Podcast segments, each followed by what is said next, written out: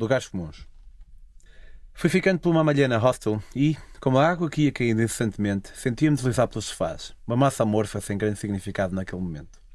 À minha volta, alguns viajantes jogavam bilhar, liam, batiam sonecas, eu sentindo-os quase tão ligados entre si quanto desconectados de mim. O ambiente era calmo e convidativo, nada especial.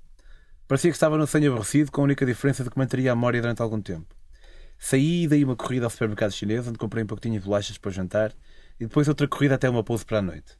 Todo molhado já. Olhei para a minha tenda e tive pena das minhas circunstâncias. A água acumulava-se no seu leite. Olá?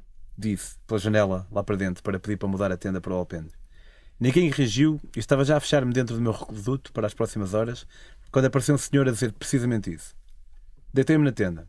Respirei fundo e ganhei coragem para tirar a roupa que se me colava ao corpo. Saí da camisa de forças em que se tornara a minha t-shirt, passei para as calças que me faziam sentir como que num lamaçal até à anca. Deitei-me em cima do saco-cama, molhado de um lado, e li um pouco, a sentir-me sem grande talento para a existência. O que é que eu estou aqui a fazer? Pensava, enquanto ouvia a chuva aumentar, como se o exército estivesse cada vez mais perto. De manhã, consciente de que, na mochila, a roupa do dia anterior ia espalhar-me ao ambiente entre os demais, vestia de novo. Desmontei a tenda e abracei a rua, decidida a desaparecer naquela ilha. Não fazia sentido estar a passar tempo em condições tão precárias sem conseguir aproveitar nada do que a chuva me impedia de aproveitar. No cais, algumas dezenas de turistas e locais esperavam o barco, sentados no chão, outros em cima das mochilas. Do céu provinham contas que se misturavam à água que me levaria dali.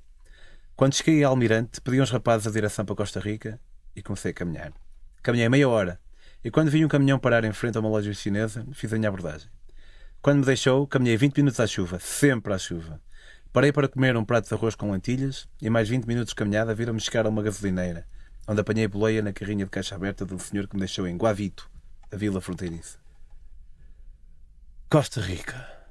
O Panamá tinha sido seus altos e baixos, como seria ali. Como muitas vilas fronteiriças, aquela dava a impressão de que toda a gente estava à espera. De transporte, de turistas para transportar, de alguém a quem pousar os olhos, de qualquer coisa. Um clima suspenso no ar e uma estrada única. Rejeitei as ofertas de quem por mim esperava e fui caminhando. Estava calor e eu ia cheirando progressivamente pior, com a roupa colada à pele. Quando cheguei ao fim da vila, já só a estrada cortava ao verde. Alguns carros que passavam faziam sinal com os dedos todos juntos, apontando para cima, mostrando-me que iam cheios. Ao longe consegui ler que Finca, a próxima localidade, era a dois quilómetros dali. Como não sentia a sorte a bafejar-me, decidi ir caminhando, virando para os carros que eu via aproximarem-se, de dedo a apontar para o meu destino. Ainda estava longe de chegar à finca quando parou uma carrinha. Tienes plata? perguntou o condutor, um senhor de meia idade, cabelo grisalho. Disse que não tinha dinheiro para transporte mas ele acedeu a levar-me durante 20 km, desde que eu me agachasse na caixa aberta da carrinha. Saltei para a traseira, encostei a cabeça a uma roda suplente e fui vendo o mundo desaparecer de mim. Quando abordou novamente e saltei fora, percebi que levava alguém, uma nica arauguense de ascendência africana e indumentária a condizer, com uma larga saia colorida, um lenço à volta do cabelo farto e largas argolas a pender das orelhas. Isto é um táxi, eu freteio e vou até Porto Viejo, podes vir? Disse-me, enquanto escolhia umas bananas que uma miúda vendia na beira da estrada. Agradeci-lhe 15 vezes. O mundo continuou a desaparecer para dar lugar a si mesmo, e ia vendo a floresta densa e alta com árvores de copa estranhamente pequena para a altura que alcançavam, como se o terreno fosse terrivelmente acidentado e cada uma tivesse o seu pequeno monte. A estrada era abraçada por uma densidade de verde superior à de Panamá, e percebi que era exatamente o que esperava. Puerto Viejo parece que foi descoberto por toda a gente e por ninguém. Tem apenas uma estrada, que se pode chamar de central, que nos leva para sul e aí morre, esvanecendo-se no Parque Nacional Gandoca Manzanillo. A vila desdobra-se em sucedâneos de si própria, uns distribuindo-se organizadamente em pequenos quarteirões no centro, outros mudando da pele de alcatrão para uma de terra, por vezes de lama, infiltrando selva adentro, acabando, umas vezes na finca de alguém, outras no mar. No centro, pequenos bares e restaurantes, quase todos detalhados para agradar principalmente ao turista trajado de calças de linho coloridas e charro no canto da boca, oferecem pratos locais, empanadas, cafés orgânicos ou batidos. Estes turistas, que provavelmente se identificam como viajantes, não se misturam muito com o outro tipo de viajantes, ou turistas, que, de binóculo ao pescoço, param para o refresco e uma pausa das passeatas para a observação de pássaros. Escolhem um restaurante diferente, mas nunca aquele imaculado à beira-mar, pois tal não há. As lojas de surf multiplicam-se, alugando ou vendendo praxas ou pacotes com instrutor incluído. A praia, ao fundo, não é muito ambiciosa não se estendendo mais que alguns metros até acabar em ondas cinzentas que refletem a estranha época chuvosa que vai vivendo. Depois de duas horas à espera da Joy, decidi ligar-lhe. Quando eu vi o seu hello, flori um pouco. Disse-lhe onde estava. Hum, eu vou buscar-te, não saias daí. E assim senti um peso sair-me dos ombros. Mas teria passado assim tão mal? Será que estava a exagerar? A noite anterior tinha acampado num alpendre de uma família numa ilha de praia onde só chovia, dormindo molhado. A noite anterior a essa, tinha acampado à chuva fora de um albergue. A noite anterior, passei a caminho de um vulcão para ver um oceano de nuvens a sete palmos dos olhos. E a noite anterior, acampar no outro alpendre de outra família em Chiriqui. Não parecia terrível, agora que pensava nisso. Mas nós sentimos como nos sentimos. Não controlei sentir-me triste, tampouco investi muito tempo nisso. Sentia-me sozinho e sem conforto nenhum. Podia controlar, isso sim, o que fazer com o que sentia. E foi o que fiz. Perceber que, apesar de tudo, tinha total controle sobre o que estava a passar. Todas as minhas pequenas moletas tinham resolução. Simplesmente optei por manter-me fiel ao meu princípio inicial de não me render à facilidade de uma cama quente paga, nem que daí adviessem sentimentos adversos. Assim, por me sentir um pouco como se tivesse andado a ser chutado escadas abaixo, senti-me aliviado quando ouvi alguém atender-me do outro lado. A alternativa era acampar, na praia, com probabilidades de chuva, e ter na tenda uma âncora que não me deixaria muito longe por deixar ali meus pertences. Estava frente ao Bikini Hostel, quando vi aparecer a minha anfitriã no seu Toyota castanho. Já era de noite, e para o outro lado da estreita estrada, os faróis a mostrar-me de onde eu tinha vindo. Ei, olá! Antes de mais, deixa-me pedir desculpa se terá comigo um aroma menos prazeroso. Mal possa, vou tratar disso, fiz questão de dizer. Não preocupes, eu tenho dois filhos, respondeu, sorrindo, os olhos na estrada. E assim entrei na família Hope, um interessante grupo com quem passaria quatro agradáveis dias e que marcaria o início de um curto período sem contratempos ou mudanças radicais de planos. A Joy levava na pele cinquenta e poucos anos, no olhar florestal curioso e perfurador vinte e muitos, e no coração uma idade avançada que talvez tivesse encontrado na Costa Rica a sua fonte de juventude. Tinha o cabelo castanho salpicado de grisalho e um corpo magro mas forte, talvez capaz de conseguir pegar num tronco de madeira. Então, não sei o que é que a Liana te disse sobre nós, mas nós, eu e o Mirth, meu marido, há cinco anos decidimos viajar. Foi a primeira vez que saímos dos Estados Unidos mochila às costas, a ficar em albergues em vez de hotéis. E foi uma viagem que nos mostrou um pouco da vida diferente que podíamos ter. Ao longo do caminho íamos procurando um sítio para onde nos pudéssemos mudar. Ainda voltamos aos Estados Unidos, compramos uma quinta no Tennessee, mas acabou por ser uma má decisão. Por isso vendemos-la passado pouco tempo e...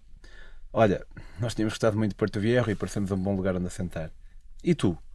Perguntou. Estávamos nós a abandonar a estrada de Alcatrão e entrar por uma terra e pedrinhas mato adentro. Falei-lhe um pouco sobre esta pessoa que vou sendo e o carro abrandou frente a um grande portão de madeira. Podes ir ali abrir. Saí do carro, levantei um trinco de metal e o fecho dos faróis mostrou-me uma casa grande ao fundo, topo de madeira e base de cimento. Entre nós, um jeep com um aliado branco por cima e uma moto 4 e todo um terreno repleto de árvores e plantas de folha gigante. Afastei-me, o jeep passou à minha esquerda e, olhando para ele, reparei nos anexos onde ficaria. Vamos estar onde vais dormir, disse a Joy. Percorremos um curto caminho de pedrinhas brancas que anunciavam a chegada de qualquer pessoa e vi o meu quarto, um de dois, nesses anexos, com alpendres. Teria mesmo uma cama. Encontrei a Joy debruçada sobre o balcão da sua cozinha a limpar qualquer coisa. A cozinha ocupava todo o resto do chão daquela casa. Um balcão do lado de lá ainda tentava anunciar uma separação para uma sala de estar, mas tinha aí uns sofás e uns colchões que mostravam a falta de uso. Do lado de cá, no meio, havia uma enorme mesa de madeira, como tudo ali, com exceção das grandes e quadradas janelas que davam a volta à divisão quase toda. Dante isto era tudo aberto, não tinha nada quando chegamos, só a parte de cima, disse-me Mirth, com um sotaque do sul, que, apercebi-me, só conhecia de filmes até então. Era um homem bem constituído, com uma ligeira pança, e metade das vezes em que cruzei os meus olhos com os dele, o seu olhar mirava melhorado por um par de lentes numa armação metálica. Trocámos alguma conversa de circunstância, e quando passara tempo suficiente para não parecer que tinha ido ali só para comer, retirei. Quando conhecemos alguém, tentamos encontrar eventuais pontos que nos unam. Às vezes é futebol, outras vezes cinema, outras questões morais e éticas, políticas, caça, um certo gosto pela filatelia ou viajar. Usámo-lo para nós mesmos, mas também, consciente ou inconscientemente, para encontrar pontos entre as pessoas que já estão connosco, mas não entre si. Assim, a Joy falara-me do Ben, um dos seus filhos que, ao que parecia, também retirava algum prazer de ver lugares que nunca tinha visto. O seu quarto ficava ao lado do meu, por isso cruzamos quando eu chegava ao meu reduto ao fim da noite. Estávamos em pé, e quando nos apresentamos a alguém, dificilmente nos sentamos de imediato, sobre o risco de estarmos a aprisionar o nosso interlocutor. Vamos falando e lentamente aproximamos-nos de um banco. Se o banco for alto, sentamos assim só meio de lado, migrando lentamente até, sem querer, estarmos já confortáveis na cavaqueira. Foi mais ou menos o que aconteceu comigo e com o Ben. No momento partilhávamos as nossas deambulações, noutro já deambulávamos nos domínios de existência, da falta dela, daquilo que nos pode esperar ou do que nunca mais. Houve ali um inesperado e agradável entendimento entre mim e aquele americano de 24 anos, de voz nasalada, como tantos dos seus compatriotas, de cabelo castanho curto, com uma mancha loura de nascença na moleirinha. Quando, ao desejarmos uma boa noite um ao outro e ele se viu da minha mão e preferiu um abraço, senti o tipo de pessoa que era e percebi que seria mais um raio de sol que se instalaria diretamente no meu coração que ia procurando um pouco de calor. O ventinho que as minhas pestanas criaram contaram as notícias do meu despertar à Joy na manhã seguinte e uma batida suave na porta fez-se ouvir. Bom dia, Pedro, desejou-me do outro lado da porta. Se quiseres vir tomar um pequeno almoço connosco, és bem-vindo. Aceitei e na cozinha encontrei o Mirth, novamente, a matriarca e o Pete, o filho mais velho de 26 anos, sentado tronco nu na cabeceira da mesa. Tinha olhos claros, barba ruiva à parada e um tronco de quem vem ao ginásio com alguma frequência, mas que, nas palavras que o próprio partilharia mais tarde, adivinha mais da sua alimentação do que puxar peso. Nessa tarde, na praia, o Ben dir-me que o Pete só comia carne. Quando ouvi dizer isso, pensei que o Pete comia muita carne. Contudo, o Pete só comia carne. Crua. Veio à conversa horas mais tarde, depois do nosso jantar, que continha outros ingredientes para além disso. O rapaz ia ao talhante e comprava língua, fígado, coração, rins e uma outra víscera. Em casa triturava a carne misturada, metia em caixinhas de iogurte grego que levavam cerca de 300 gramas cada, e aí estava tudo o que comia. Pequeno almoço, almoço e jantar. Não acrescentava uma gota de limão, uma pinta de sal, pimenta e, sem surpresa, não retirava nenhum prazer do que comia. Não me lembrava de alguma vez ter comido carne crua na minha vida. E, quando no dia seguinte pedi para provar, percebi também que não ia ser uma dieta que alguma vez adotasse. Ironicamente, hoje dei a volta para o outro lado e não como nem carne nem peixe, de todo. Não estou certo em relação a ser mais saudável para mim, mas não o faço por saúde. Do mesmo modo, também não estou certo que comer carne seja saudável para uma pessoa. Entre as duas, parece-me que o vegetarianismo talvez seja melhor para a saúde. Mas devo reconhecer que não sei muito mais para além dos nomes dos nutrientes, para que alguns servem e em que tipo de comida aparecem, pelo que a minha opinião não tem grande credibilidade. Efetivamente, o que parece não faltar no domínio da alimentação são, precisamente, opiniões. Em 2017 ouvi o podcast Making Sense de Sam Harris, no qual o convidado era Gary Tobbs, um jornalista de ciência que fizera várias investigações neste campo. Lembro-me de ouvir dizer que a única coisa que parecia reunir algum consenso entre os especialistas era que pão branco e açúcar fazem mal. E basta uma breve pesquisa na internet para encontrarmos blogs pessoais ou sites de renome com artigos que vão em direções diametralmente opostas em quase todos estes campos. A família Hope tinha um particular interesse em Bitcoin. E foi esta moeda digital que iniciou a nossa conversa nessa manhã, quando, olhando para os gráficos no computador do Pete, lhe perguntei o que analisava.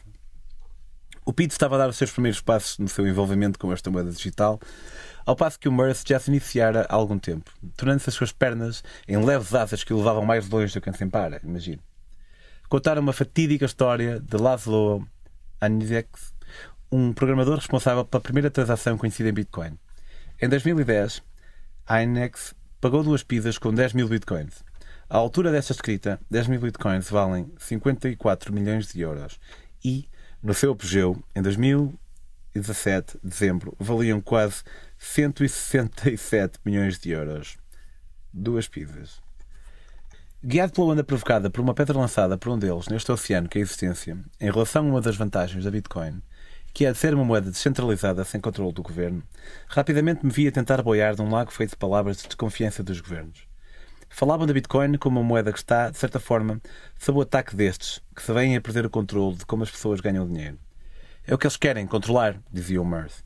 Empurram-nos sistematicamente para um sistema de dois partidos, para que nos possam distrair com tema atrás de tema. Dividir para conquistar sempre foi o melhor método. E é o que fazem connosco. Quem se põe a prestar atenção, e acredita que não é caso ninguém, logo constata que são uns poucos que governam tudo e que adoram que nos dividamos com questões que não interessam. E nós não conseguimos pensar por nós mesmos. Mas atrás da Fox, da CNN, NBC, todas fake news sem interesse nenhum, comandadas por esses interesses. A sério. Também fascinam como é que há pessoas que amam o Trump, ao passo que outras o odeiam, e todas elas certas ou com de estarem certas. E nenhum, ou quase nenhuma, disposta a olhar para lá das camadas de confusão que bloqueia a verdade, ou pelo menos que nos permita ter uma visão mais realista das coisas. O Murphy tinha a particularidade de dividir o que dizia entre factos e suposições. O monólogo acima mais rico no segundo destes campos.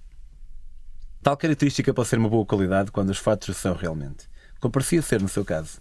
Por exemplo, quando falava de como o dinheiro era injetado na economia. E se não posso discordar de um facto, posso sempre discordar de ilações derivadas desse mesmo facto, como aconteceu com a sua ideia de que o 11 de setembro tinha sido orquestrado pelos próprios Estados Unidos. Pode ser um facto que os Estados Unidos teriam algo a ganhar economicamente com o ataque no seu solo. Mas partir daí para a suposição que foram os próprios parece-me um salto demasiado grande. E ver vídeos na internet a explicar o porquê da intenção sem procurar ser contraditório, um exercício de quem se entretém a ver o mundo como um poço mais fundo do que realmente é. Curiosamente, este ceticismo não era transversal a outros conceitos, como a inédia, a ideia de que é possível viver sem água ou comida, subsistindo de respirar, simplesmente, e de luz de sol.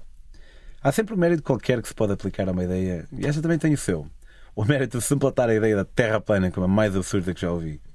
Não sei se faz sentido ou não haver gradientes de abertura. Quando me contam algo que, à partida, parece absurdo, tento ouvir, manter a mente aberta.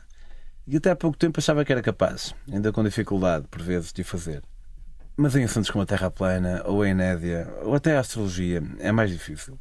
Não retira o valor aos esforços que faço para ouvir, por exemplo, as pessoas que rejeitam as vacinas. Mas, idealmente, quero ser aberto a tudo. Apesar de não ser um defensor acérrimo da ideia, até porque ele só comia carne, o Pito falava também da importância de se andar descalço, dizendo que, no fundo, tudo o que existe é feito de átomos. E os átomos de eletrões. E, portanto, a energia são os eletrões que nós podemos absorver levando com luz. Nesta lógica, há, como muitas vezes acontece, uma falha de alguns passos fundamentais. Não é para absorvermos átomos de uma ou de outra forma que, de repente, podemos absorvê-los de todas as maneiras. Porém, apesar de não concordar necessariamente com algumas ideias mais conspirativas e de discordar radicalmente de outras, como essa, aquela era uma família que me escavou um pequeno cantinho no meu coração de portas de papel e nunca gentrificado. Tinham todos um intelecto saudável e desenvolvido e um olhar aberto para o que os rodeava. Centravam-se em princípios mais ou menos anarquistas, uns elementos mais que outros, que adivinham de sérias reflexões e não de uma cega obediência à necessidade de se sentirem especiais, como parece acontecer com várias pessoas. Efetivamente, há um conjunto de ideias que têm inundado o nosso dia a dia e, se algumas são apenas motivos de chacota, outras são potencialmente perigosas. Lamento que alguém ache que a Terra é plana, mas acaba aí. Mas o meu lamento esgota-se todo e pede-se emprestado quando penso em pessoas que acreditam que as vacinas são um elaborado esquema para controle populacional ou achem que causa autismo. Sendo um assunto importante e tendo já tropeçado em mais conversas dessas do que desejaria, já perdi algum tempo a informar-me, a ver cada ponto e como pode ser facilmente derrubado. Como não vou alongar-me, convido a investigação quem tiver dúvidas. Convenha que a investigação seja feita através de fontes fidedignas, sujeitas ao escrutínio de grupos de pares, e não em sítio estilo o nome que até parece científico, ponto treta. Infelizmente, quem acha que o objetivo das vacinas é nocivo, provavelmente vai continuar a achar, pois percebi que, geralmente, quando alguém encontra estudos que vão contra as suas crenças, acusa-os de serem fabricados. O que é irónico, pois, quando é possível prova, os estudos em que eles próprios acreditam caem. Fica depois a acusação de que os estudos sobre os estudos deles são fabricados. E andamos assim às voltas numa roda gigante que nos castiga o reflexo do vómito. Tendo dito isto, devo reconhecer que, realmente, há estudos fabricados e conspirações que existiram e existem. Mas o meu ponto de partida é aquele que me diz que o mundo não está cheio de crápulas que, numa sala cheia de fumo na cave de um hotel qualquer, decidem a que horas é que vou acordar amanhã. A menos, claro está, que apareçam provas que assim seja. Contrariamente, sinto que quem tem esta posição como ponto de partida não vai aceitar prova nenhuma, pois não é possível provar que não estão. Só seria possível provar caso estivessem. Um dos problemas é que as pessoas têm uma certa necessidade de se sentirem especiais, iluminadas, mais inteligentes que os outros. Como um cão que ouve um som que nós não ouvimos, adquirem uma informação qualquer, num qualquer sítio obscuro, e sentem-se como vendo uma luz num túnel que o comum mortal, estranhamente, nem sabe existir. Chamam-nos de ovelhas sem perceberem que depender de resultados objetivos observáveis e replicáveis é uma qualidade e não um defeito. Identificam-se, portanto, com estas ideias que têm o privilégio de ter e lutam por elas com afinco, pois existir seria entregar-se à aborrecida normalidade. Lutam mais por estar certas do que para progredir e melhorar. Ao longo da minha vida, fui um pouco assim com outras noções ou opiniões, mas hoje sinto-me no caminho certo. Percebi que eu estar errado não significava que eu era errado. Eu sabia que eles tinham perdido uma filha de 26 anos, dois anos e meio antes, e isso era um grande filtro que me permitia ver as coisas de outro ângulo, nunca me esquecendo do que lhes tinha acontecido. E, por isso, tentava compreender o caminho que iam percorrendo rumo a uma existência mais suave. Via o Ben à frente, sentado no muro, a descansar da corrida, seguido da Joy, a caminhar devagarinho, mas num ritmo suave e ritmado. E o Mirth, mais atrás, a dar ainda os primeiros passos, a arrastar cada perna de mármore com toda a força e boa vontade que conseguia espremer do seu coração abatido. Não tenho medo de morrer. Na verdade, para mim, a morte é bem-vinda, dizia meu pai certa noite. Estava sentado num sofá de vime com uma almofada na base. Eu estava em pé, encostado ao balcão, e ouvia-o, e tentava interpretar se o dizia como alguém que procurasse ativamente esse fechar de olhos eterno, ou se como alguém que simplesmente via com bons olhos essa libertação do espírito, como lhe chamava. O espírito. Na noite anterior, o Ben falara de uma viagem de família a Israel com a igreja. Isso levou-me a crer o óbvio, mas facilmente percebi que esta família era mais espiritual que religiosa. Quando a minha filha morreu, eu queria morrer também. Disse-me Joy deitada na praia ao meu lado na minha primeira tarde, com um lenço branco a tapar-lhe a cara. Ruiu tudo, percebes? Deixei de acreditar fosse no que fosse. E com o tempo fui-me curando. Não sei se Deus existe, não sei ao certo se Jesus existiu ou não, mas reservo espaço para haver algo cósmico nisto tudo. Quando procuramos um sentido ou uma explicação, algo que nos ajuda a compreender porque fomos vítimas de algo que não merecemos, frequentemente lançamos em novos desafios. E o mesmo caminho, como o das substâncias psicoativas, pode destruir o que resta de nós ou ajudar a colar aquela última peça que impede que tudo o resto desmorone. Eu nunca tinha experimentado nada de género, dizia-me o Mirth, mas acabei por experimentar a ayahuasca algumas vezes e isso ajudou-me bastante. Este tipo de atitude era outro aspecto que distinguia esta família das demais. Esta abertura para com práticas que nem sempre são vistas de alegre nem pelos seus pares. Vejo a diferença no simples facto de que eles pensavam sozinhos. Eu gosto de pensar sozinho enquanto vejo os outros a pensar. Preciso deles para me dizerem que caminhos correm e poder explorá-los também. Entro em carreirinho, mas sinto que, muitas vezes, as pessoas que vão à minha frente só olham para o chão para se orientarem pela relva quebrada. Espreito para a frente e vejo muitos assim. E quando os chamo, pedem-me silêncio. Vou vendo outros saírem do caminho e traçarem o seu próprio. Aí também, uns a olhar para o chão, outros alegres de cabeça erguida. Vou-me cruzando com todos nesta jornada, mas por vezes faz muito vento e não nos ouvimos uns aos outros. Nos meus cruzamentos com os Hope, havíamos olhos nos olhos com muita frequência. O caminho deles era diferente do meu, mas eu compreendia por que razão o traçavam.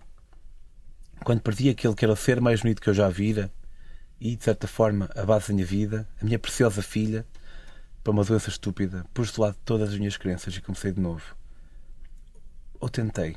Aprendi a amar as pessoas mais, até aqueles que podem não merecer, porque não me percebem. Depois do pequeno almoço, sentei-me no banco de trás da Moto 4 e fui com a Joy à praia. As nuvens esqueceram-se de aparecer e permiti-me um leve castigo de Apolo, enquanto, deitado num lençol, ia conversando com a mãe. A praia era curta e mostrava-me o quanto tinha sido castigada pelo clima, com troncos partidos e longas ervas a povoar o areal. Quando me levantei para ir ao mar, vi o Ben ao fundo com os dois Rottweilers, o Neo e o Tank, a correr. Fiquei com ele deitado na areia a conversar quando Joyce foi embora. E, horas mais tarde, ali estaríamos de novo, dessa vez com uma garrafa de cerveja e uma de rum. Sentados num tronco que o vento tinha deixado para nós, conversávamos sobre a vida, a morte, o universo aqui tão perto e esses momentos que vamos tendo. E é estranho, dizia ele, porque só temos o agora. Temos ideias de futuro e passado, mas são só construtos que criamos, porque só existe o agora. Sim, tens razão, disse eu. O que apenas torna tudo mais estranho, porque eu costumo dizer que só temos o passado e o futuro e o presente não existe, por ser infinitamente pequeno. Quando começamos a pensar no agora, o momento em que começamos a fazê-lo já passou. Agora está sempre a passar por nós e nem sequer damos conta disso. A noite pintou-se de bares, cigarros e mais rum, e areia debaixo dos pés de vez em quando, acabando uma alucinante viagem de moto 4 pelo caminho de lama mais longo. Cheio de medo, mas com confiança no meu condutor, Agarrava-me com força às grades traseiras e inclinava a cabeça para trás, vendo o céu e as estrelas desaparecer à velocidade do agora. Engraçado, disse-lhe, no dia seguinte à noite, depois de comermos uma sanduíche. Estávamos sentados fora do meu quarto. Vim aqui ter com a tua mãe e por acaso encontrei-te. Sem querer tive estes bónus nesta viagem. E, e é bom, pá. Eu sei, eu sinto mesmo. Colhi a vila e as aldeias à volta mais uma vez no meu último dia inteiro naquela paragem. A Joy ia até Manzanilho de carro, onde acabava a estrada a sul, e o Ben e o Mirth iam a correr até lá. Eu fiz algo no meio. Pedi uma bicicleta emprestada e, com música nos ouvidos, fui deslizando de estrada fora. A densidade da floresta abrandava apenas para dar lugar ao ocasional restaurante ou albergue, cada vez mais pródigos, à medida que me aproximava do meu destino final. Às vezes parava para ir ver a praia e, quando cheguei a Manzanilho, apesar de ver a Joy, não parei. Fui até ao fim da aldeia e segui sempre, enveredando pelos caminhos entre as árvores. Fui andando, baixando a cabeça para não bater naquele bambu mais iludido, ouvindo o mar, sentindo aventureiras gotas a massagearem-me o rosto. Quando o caminho me proibiu o pedal por subir e descer e ter pedras e degraus mais ou menos naturais, encostei a bicicleta a uma árvore e fui andando a pé. Parei no mirador a ver as ondas bater no que me sustentava, a olhar para uma solitária rocha no meio da água com uma solitária árvore como embaixadora. Senti aquele sítio, Passei a tarde na vila, de pouso em pouso, tentando aguentar na minha memória as imagens que me chegavam de um lugar onde não sabia se voltaria. No outro dia fui viver contigo. A casa estava mal, havia muita poeira. Havia peças de mobília, umas em cima das outras. Havia um dia, e dois, e três, e uma urgência mútua de embarcarmos no pedaço que, correndo bem, terá jovens dedos que se esticarão para tocar na tona da água como, no mesmo sítio, a sua avó o fez. O meu ser habituou-se ao teu. Deixou-te ver como alguém que só amava, passou a ver-te como quase tudo o que via, o tal olhar marítimo. Uma presença contínua, uma pré-questão acerca da eventual dificuldade de viver com alguém e de alguém viver comigo.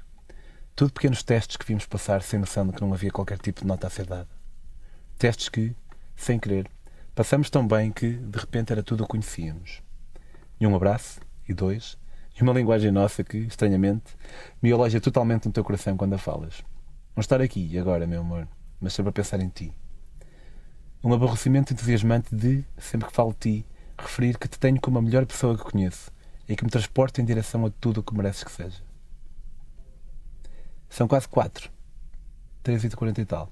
Já passou. Já viveste o aniversário do Pardal. Já foste para casa. Já dormiste. Eu também. Vivi aquele pouco que cá tenho. Passadas algumas jornadas mais difíceis destes dias, tenho visto mais ou menos como sou. Aquele gajo de mochila com a capa que tu me sugeriste comprar, cor de laranja, a cobrir lá atrás, com a pack à frente, com a capa de chuva. Com as gotas a escorrerem, aquela mão que esfrega a cara e agarra a pera como se terminasse aí o céu chuvoso todo. E aquele dedito, aquele pulgar que tanto curte, aquela mão que se deita paralelo ao chão, aquela tentação desta mesma de se encontrar à sua esquerda em súplica, pedir que nos levem um xisquito. Ninguém nos leva em súplica, sei que não. Ainda assim, por vezes peço. Estamos tão longe um do outro. Quase sinto o calor das poucas vezes em que não vamos dormir ao mesmo tempo e aterro naquele convite tudo melhor que existe. Estamos em dezembro, provavelmente estás de pijama. Deves ter um ou dois gatos, porque há uma cadela à tua beira. Hoje é sábado e o sábado leva-me, de imediato, às madrugadas em que chego a casa e assim entro em todo este convidativo panorama que sem querer criaste. Sinto os teus tremeliques de sono e gostava de acordar meio de noite com eles. Mas aqui estou, na Costa Rica, à tua espera. Sou eu. Sou só eu. Só posso ser eu. Sinto-me totalmente individual da maneira mais libertadora que já experienciei. E tive por saber que, seja eu quem for, faça o que fizer, vá onde vá, não se tenho como um grão na asa, mas como a própria asa que me permite esclarecer este céu todo e regressar ao ninho. Amo-te. 4 horas e 7 minutos, sábado, 21 de janeiro de 2018, Herédia, de Costa Rica. É sexta-feira estou numa gasolineira fora de Porto Viejo. Olho para o céu, que não me está jogando novidades. Abro a mochila, tiro a capa de chuva. Estou a agitar o carapuço quando aparece um jeep com um gringo e um local. Três a quatro palavras e estou em Limón. A uma hora dali. Na estrada que vem do Porto, centenas de caminhões empilham-se quase uns em cima dos outros. Parece-me um sítio ideal, mas a sorte parece não querer nada comigo. Começo a caminhar para a saída da cidade e acabo por conseguir boleia do Jorge, no seu Freightliner que comprou por 7 mil dólares que, com carga, chega a pesar 55 mil quilos. Quando me deixa, sou apanhado pelos primeiros que abordo. Para onde vais? perguntam. Herédia, respondo. Herédia é uma cidade ao lado de São José, a capital. Herédia, estás com sorte, nós também. Tinha então uma boleia direta até o meu destino, a cidade natal de Oscar Arias. Oscar Arias foi presidente do país de 1986 a 1990 e de 2006 a 2010 e ganhou o Prémio Nobel da Paz em 87 por ter sido a figura preponderante nos conflitos armados da América Central. Estes processos de paz levaram ao fim das guerras civis que vinham a devastar El Salvador, Nicarágua e a Guatemala. Contrariamente a estes países, a Costa Rica encontrava-se num período de paz. Os governos eram eleitos democraticamente, nenhum dos partidos maioritários eram extremistas, não havia repressão política e não tinham forças armadas desde 1949, um ano depois da sua própria guerra civil, causada por um incêndio. Um incêndio de origem desconhecida que levou à destruição de vários votos, o que levou à anulação das eleições, que, por sua vez, levariam de acordo com os incitadores da Revolução de 48, à eleição do candidato da oposição, Otílio Ulate Blanco. Em apenas 44 dias, a Guerra Civil reclamou a vida de quase 2 mil pessoas, saindo derrotado o partido vigente, na pessoa de Rafael Ángel Calderón Guardia. Calderón, uma das figuras mais importantes da história deste país, presidente de 40 a 44, e que, depois de um interregno de quatro anos em que o chefe de Estado foi Teodoro Picado, do mesmo partido, se preparava para mais quatro anos de poder. Angel Calderón, declarado Benemérito da Pátria em 74, foi responsável pela implementação de uma série de medidas que visavam a melhoria das condições de trabalho dos costarriquenhos, entre elas o Código de Trabalho, as garantias sociais e a Caixa Costarriquenha de Trabalho, responsável pelo grande desenvolvimento humano no país, bem como a paz social pela qual o país é conhecido. E talvez tenha sido por isso que as pessoas que decidiram considerá-lo benemérito da pátria não deram muita importância aos seus feitos menos graciosos, como as alegações de corrupção pré-revolução ou a maneira como muitos cidadãos alemães, italianos e japoneses foram tratados, chegando a ser reunidos em campos de concentração durante o seu governo que, mesmo antes dos norte-americanos, declarou guerra à Alemanha e ao Japão. Vi o Mário aparecer ao fundo, a caminhar no meio da rua, cigarro na mão. Tinha um tronco tipo pera, cabelo curto preto, não era muito alto e olhava para nós através de uns olhos claros que misturavam atenção com um certo chique espertismo que, contrariamente ao que ele próprio pensava, não chegava a ser desagradável. Recebeu-me apenas com moderada simpatia, o que não servia de bandeira para o modo como nos daríamos.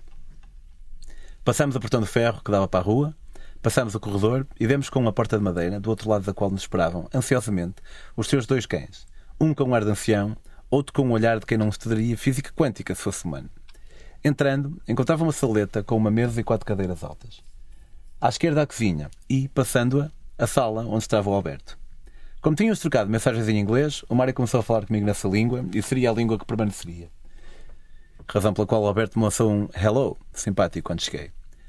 Este era cheinho, andava sempre boné, descobriria, tinha o cabelo rapado e os braços parcialmente tatuados. E observava um traço de que já me tinha percebido neste país, que era de enrolar os R's e usava uns óculos pretos da Prada. Cedo o Alberto terminou o menu que estava a fazer para os seus estudos de culinária e começou a recomendar-me com entusiasmo todos os sítios na Costa Rica que eu tinha de visitar. Começando eu, naquele momento, a notar um certo padrão que confirmaria-me, que era o grande orgulho de muitos costarriquenhos que pareciam ter da sua nação. És muito lindo, meu país, dir-me-iam a miúdo vários condutores que me apanhavam na beira da estrada. Dava para perceber porquê. Apesar de só ter estado em Porto Viejo e ter feito o caminho daí até a capital, era realmente um lindo país e mais envolvido do que eu esperava. O salário de uma empregada doméstica, por exemplo, era de 300 euros e de um licenciado de 1.100 euros, mais do que em Portugal, em alguns casos. Tal como no Panamá, era proibido fumar-se numa data de sítios, as ruas eram mais ou menos limpas e havia uma peculiar maneira na forma como as pessoas se organizavam por filas, fosse para o banco, fosse para apanhar um autocarro. Se em Portugal vemos geralmente pessoas numa paragem de autocarro dispersas, ali as pessoas alinhavam-se lado a lado. Só desbloqueámos verdadeiramente ao jantar e depois, sentados à mesa até às quatro da manhã, entre cervejas e cigarros.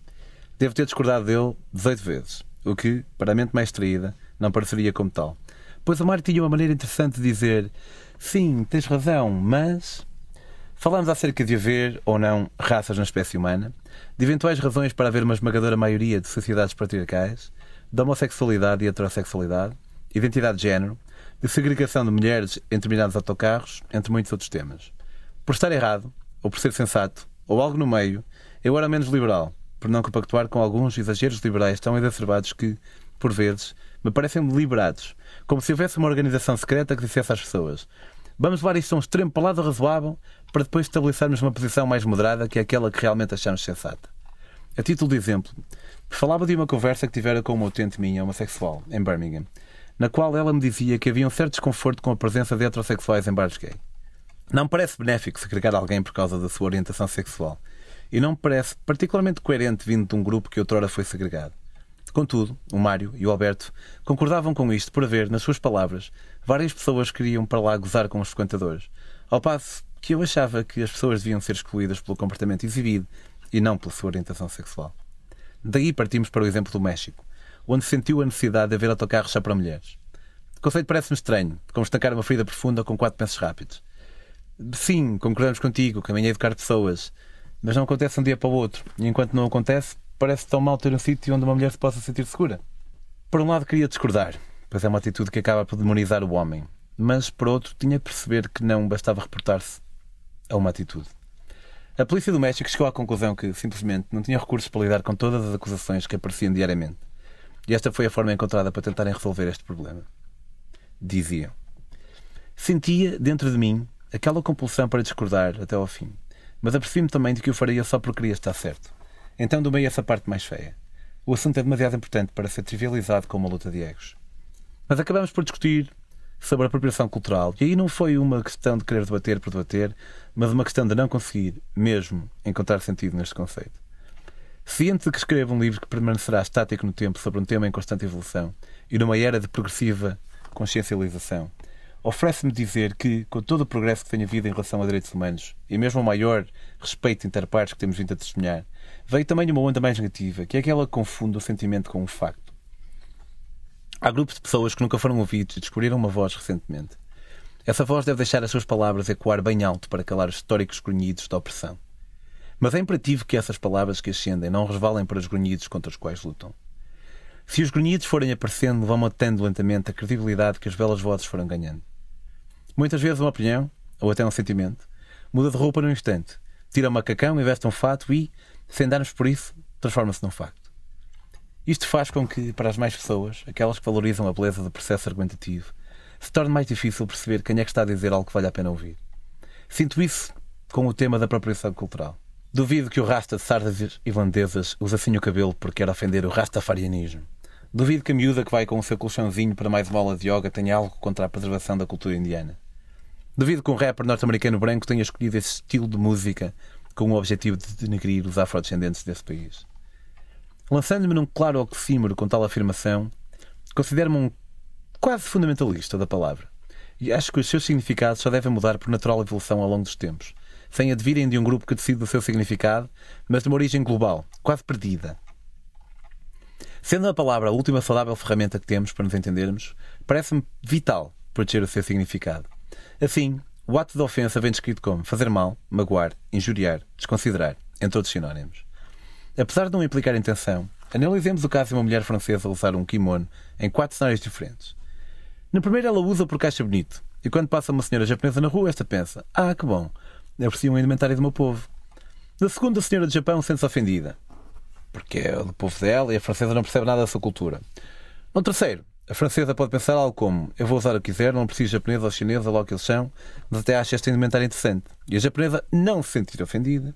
E, finalmente, no quarto, há a intenção da ofensa e a ofensa sentida. É difícil aqui perceber onde é que está a ofensa mais exatamente. E parece que o potencial ofensor só pode ficar bem numa das quatro situações, o que não me parece fazer sentido. O que me faz sentido é ver a ofensa como tendo dois sentidos. E como tal, há uma responsabilidade do lado do potencial ofendido também. Estou certo que algumas pessoas lerão isto e pensarão que estou a responsabilizar a vítima, como quem responsabiliza uma pessoa violada por vestir-se provocadoramente. Não.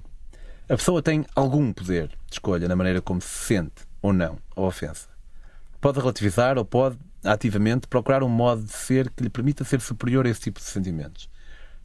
Falo com a noção de que não somos robôs totalmente programáveis, mas também com a noção, tanto teórica como de experiência própria, que é possível irmos abdicando do orgulho e não nos sentirmos ofendidos.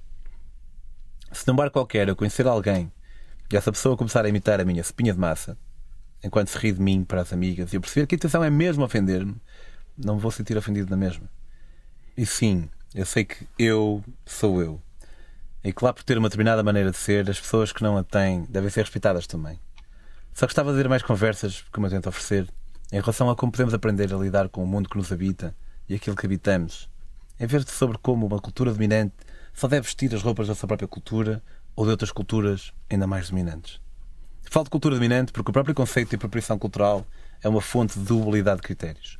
Se uma definição mais literal postula que tem que ver com situações em que uma cultura se apropria de aspectos da outra, uma outra definição, mais progressista, acrescenta que tem de ser quando uma cultura dominante, como os brancos nos Estados Unidos, por exemplo, se apropria de aspectos de uma cultura dominada, ou historicamente dominada, como os afrodescendentes.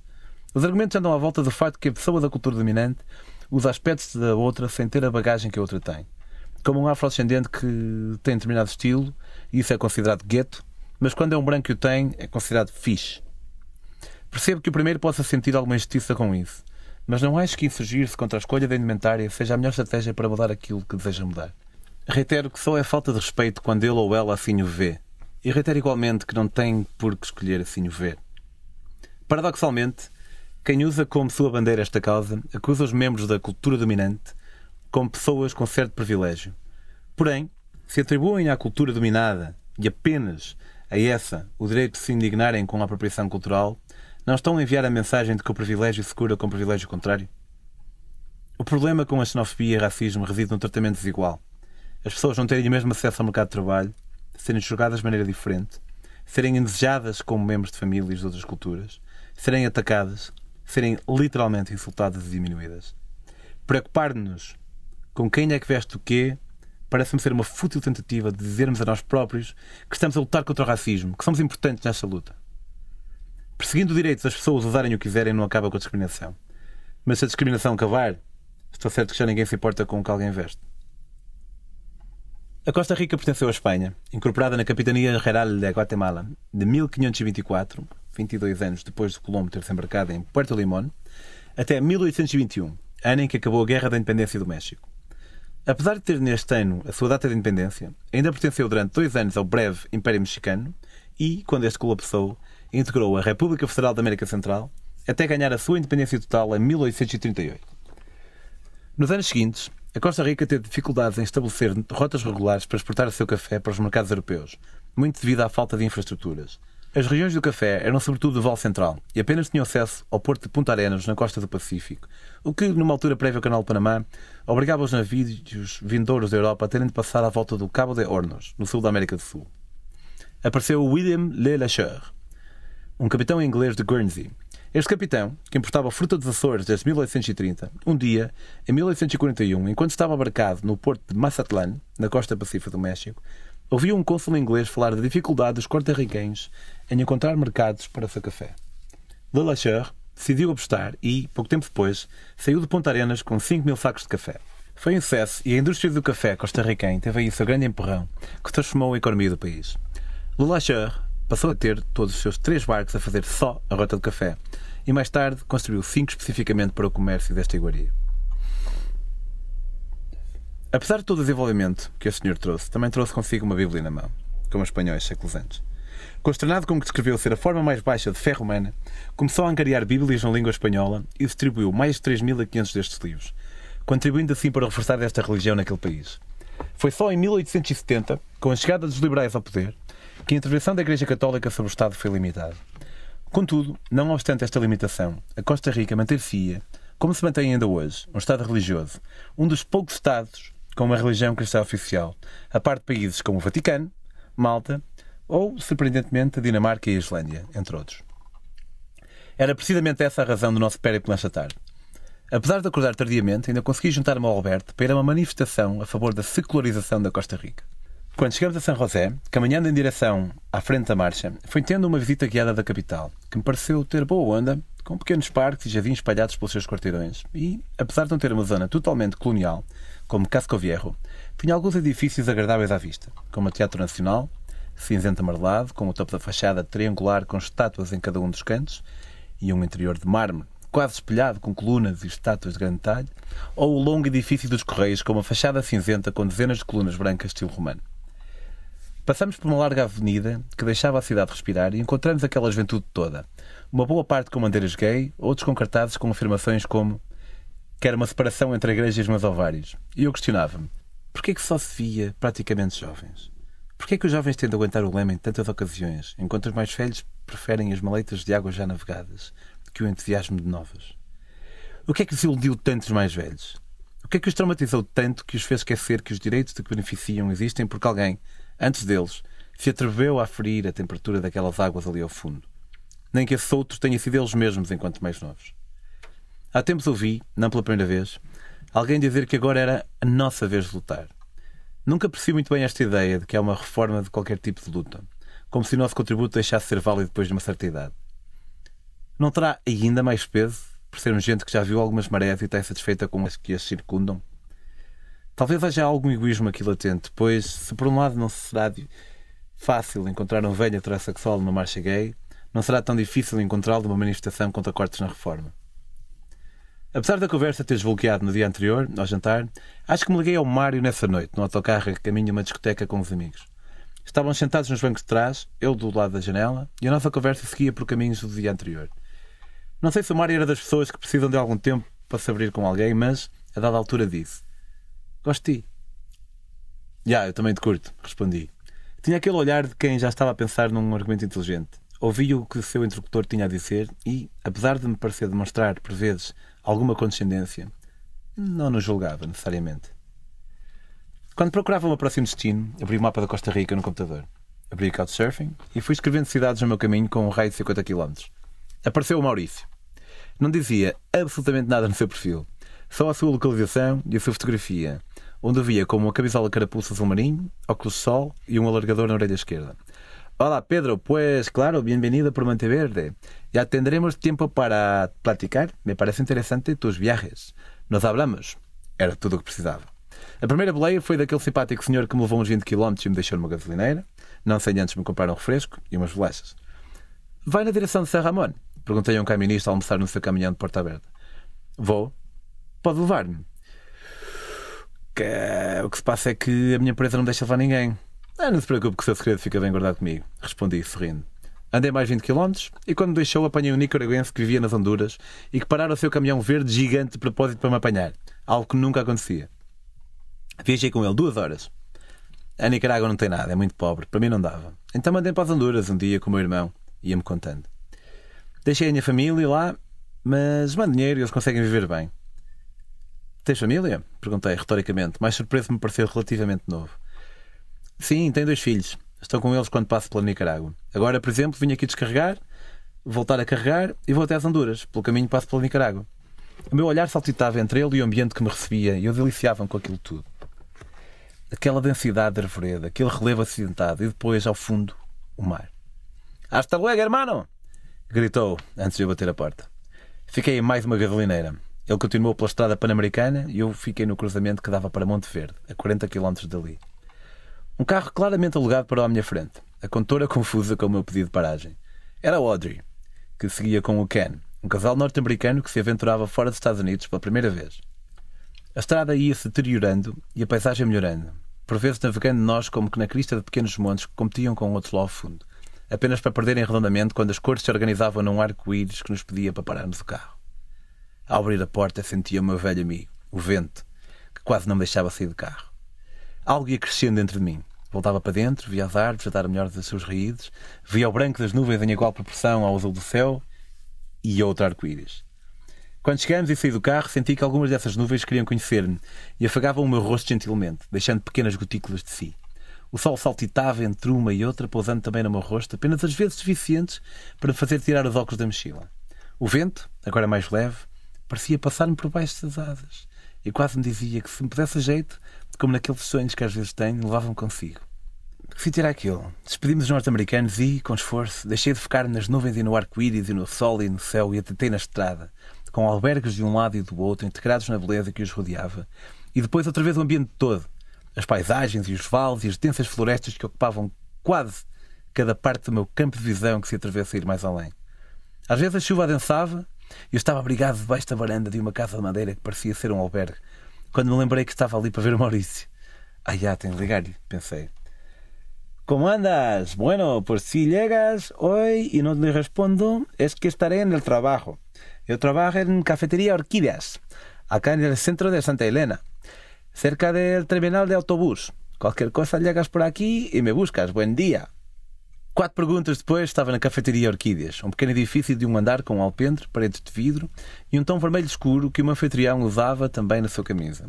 Vi-o aparecer por trás do balcão.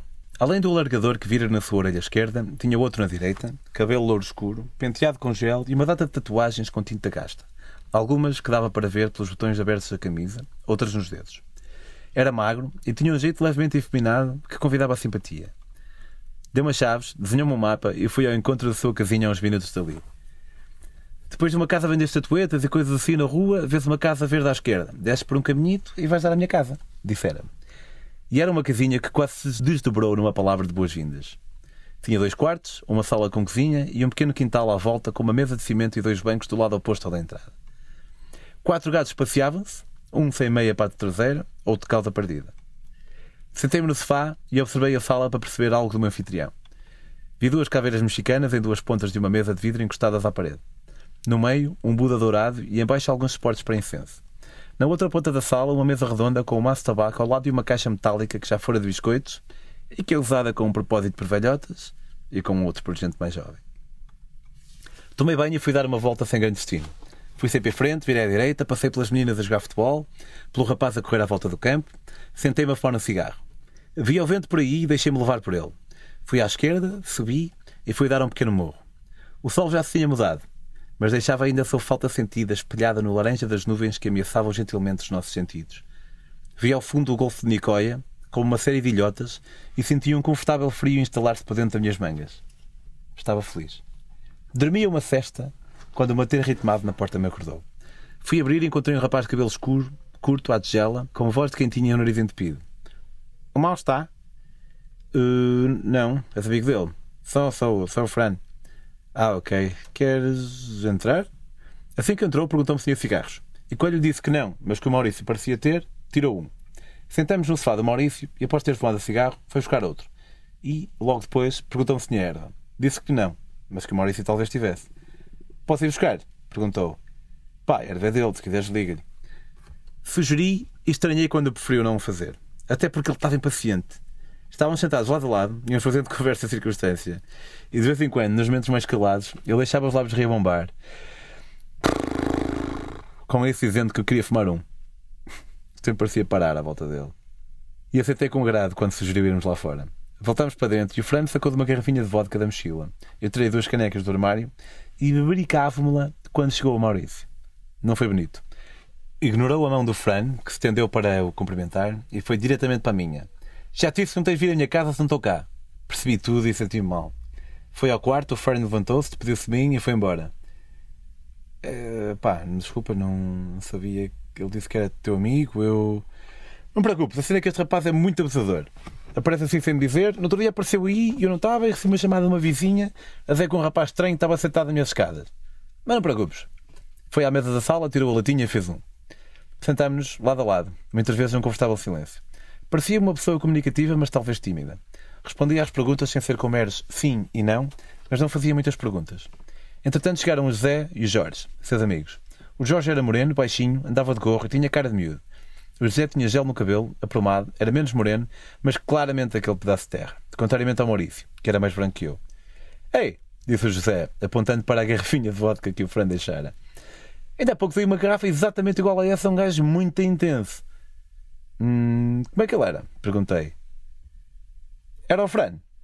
Sim, acho que era esse o nome dele. Mai, chegou com só logo a pedir tabaco, depois era, depois dinheiro, e eu dei-lhe a garrafa para ele ir embora. Quando eu disse que era mesmo aquela garrafa, partiram-se todos a rir e começaram a contar histórias sobre o rapaz.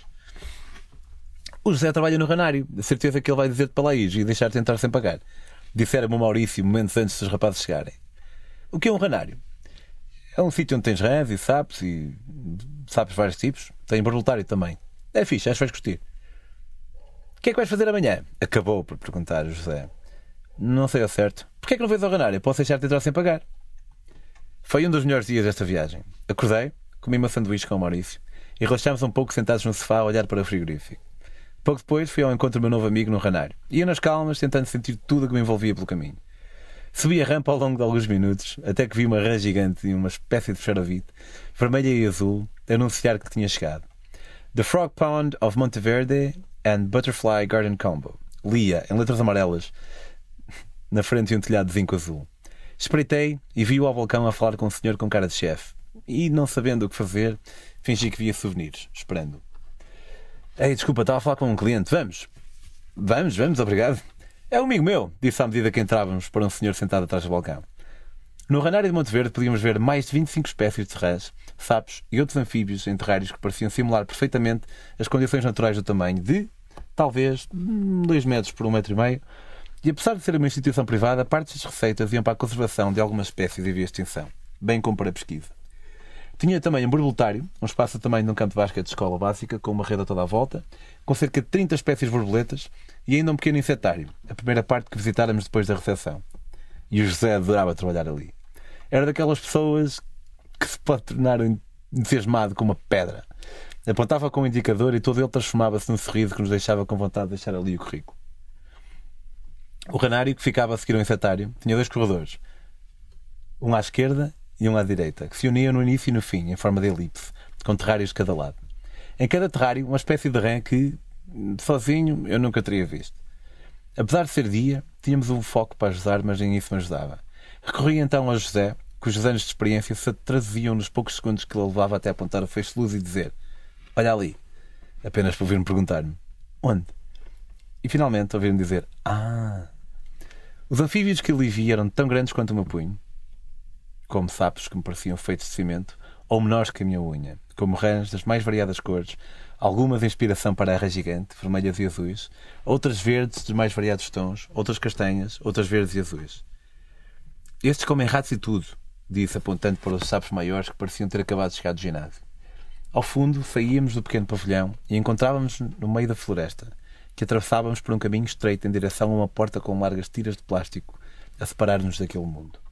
Aí, centenas de borboletas, também das mais variadas cores, faziam-nos duvidar da nossa percepção, esvoaçando entre pequenas plantas, pequenas árvores e flores orgulhosas. Ouves isto? Perguntou-me. Tínhamos acabado de entrar. Eu não ouvia nada. São macacos de cara branca. Queres ir ver? Sim, claro, claro. Saímos, viramos à esquerda e do lado de fora da rede borboletária. Eu conheço todas as sons da floresta, disse-me o meu guia com um sorriso de criança a olhar para as árvores. Apontei a mirada e se de início tive alguma dificuldade, logo consegui ver as dezenas de macacos de pelo escuro, face branca e pelo à volta da mesma cor. Agora vou deixar-te sozinho. Fica o tempo que quiseres depois antes de ter comigo à recepção. Voltei ao borboletário e sentei-me num banco corrido. Trazia dentro de mim a paz e a admiração que aquele espaço merecia. Nada em mim estava adormecido, nada em mim estava a pensar no que tinha que fazer quando chegasse a Portugal, ou para onde tinha que ir no dia a seguir. Eu só estava ali, sentado, sozinho, num banco corrido e a apreciar borboletas a voar. Eu estava bem. Queres ir ver o meu sítio de relax? perguntou-me José quando regressei. Quero, pois. Caminhamos durante um quarto de hora pelos passeios de guios e deparamos com uma plataforma metálica numa árvore. Dantes havia uma fonte pedonal a centenas de metros do chão que ligava esta plataforma a outras florestas fora. Mas agora está inativa, disse-me. Dei dois passos e, à frente, no limite da base onde nos encontrávamos, via todo um vale de mata virgem a perder de vista. Aproximei-me da beira, o último centímetro dos meus pés cheios de medo, de fora, e vi um riacho lá embaixo. O céu, nunca apenas azul, estava posto para mim, e cada árvore era um ponto de beleza naquele momento quase surreal. Gostas do meu spot para fumar? Perguntou, com um pax na mão e aquele sorriso menino. Adoro, adoro. Respondi, vendo mais uma nuvem a passear um pouco mais à frente. O problema de Monteverde era que o que havia de mais interessante para se fazer era demasiado caro para mim. Havia excursões de vida natural e selvagem, parques de aventura com slide e bungee jumping, parques para caminhadas, excursões de café, excursões noturnas, entre tantas outras atividades para eu poder gastar o dinheiro que tinha para 15 dias, num par de horas. Mas o José falou-me de umas termas acessíveis a 45 minutos dali, pelo que decidi ir caminhando, lentamente, ouvindo música, afastando progressivamente do centro. Não vendo nada, apanhei a boleia de uns alemães e pedi para sair quando achei que já tinha andado demais. Já não havia casas ali, apenas um descampado liso com pinta de chão de futura obra e um senhor ao fundo, ao lado de duas árvores, a olhar para o Golfo de Nicoya. As termas? Repetiu a minha pergunta para ganhar tempo e pensar um pouco. Ah, são uma hora e tal de carro. Alguém estava tragicamente enganado. Emprestei os olhos ao golfo uns minutos, lado a lado com o senhor, em silêncio, e voltei à estrada. Desci um pouco e sentei-me numa pedra feita para mim. Vi ainda o golfo, sentia o vento, e talvez por causa do livro que estava a escrever na altura, percebi que, possivelmente, daí a muitos anos, ia estar numa cama de hospital, a lembrar-me de quando estava ali, naquela pedra, a pensar em quando fosse estar numa cama de hospital, a pensar em estar ali. Vou avançar e vou cair no vazio do nada que me espera. Quando eu vir ao longe, vou assustar-me. Ou trará a idade consigo a maturidade necessária para aceitar com mais graça o inevitável e possa perder o medo de morrer. Não o quero perder totalmente, pois talvez algum medo seja necessário para fazer com que viva a vida com a intensidade que ela merece. Mas talvez a idade me mostre que não é preciso recear a morte para viver a vida. É interessante que, uma semana antes, José, que me dera boleia para o Algarve no verão passado, enviou-me uma mensagem a dizer que eu não tinha medo de morrer, mas de não ter vivido. Não creio ser assim. Apesar de saber que, possivelmente, quando confrontado com o fim, vou achar que podia ter vivido mais, hoje, quando o fim me parece estar longe, sei que me tenho portado bem tanto no que tenho feito quanto no sentir o momento. Algo que creio ser talvez até o mais importante. Se não tivermos aqueles momentos em que percebemos que estamos vivos, em que olhamos para um espelho, ou o modo como as nuvens aceleram com o vento, podemos estar em Portugal ou na China, mas acabamos por não estar em lado nenhum. Sinto importante uma constante constatação do momento. Perceber que estamos ali. Se assim não fosse, é como se estivéssemos num vago sonho qualquer. Existimos como estímulo e resposta. Um momento atrás do outro sem grande entrada nossa. Era isso que eu sentia mais. Sentia que estava ali e que estava feliz. E apesar de agora que escrevo isto já não estar lá, sinto-me grato para aquele meu eu do passado me ter dado esta memória? Não encontrei os termos, claro. O que se podia também fazer de graça era subir a árvores ficos e subir ao cume do Cerro Amigos, um monte ali perto. Fui perguntando e, contrariamente às termas, consegui encontrar a árvore. Era uma árvore parasita que estrangulara a outra, desenvolvendo-se à sua volta. A árvore estrangulada acabou por morrer e desintegrar-se com o tempo, ficando apenas os estranhos troncos, semelhantes a raízes, da árvore ficos à sua volta. Por dentro, onde estava o tronco da árvore hospedeira, um túnel por onde podíamos subir. Estive lá em cima 20 minutos e, quando desci, fui andando em direção ao Cerro Amigos, que não teve nada de amigável. Meia hora a subir uma estrada de lama, para não ver nada. Nada que se comparasse com um fiasco panamém, claro. Um par de horas depois, estava perto de onde tinha estado no dia anterior, com uma Maurício e uma amiga, acompanhados de um par de sanduíches e três ou quatro cervejas que comprávamos no supermercado. Ao fundo, o golfe. Atrás de nós, a estrada terra batida e brita, e adiante aquele monte verde, a água ao longe e o sol.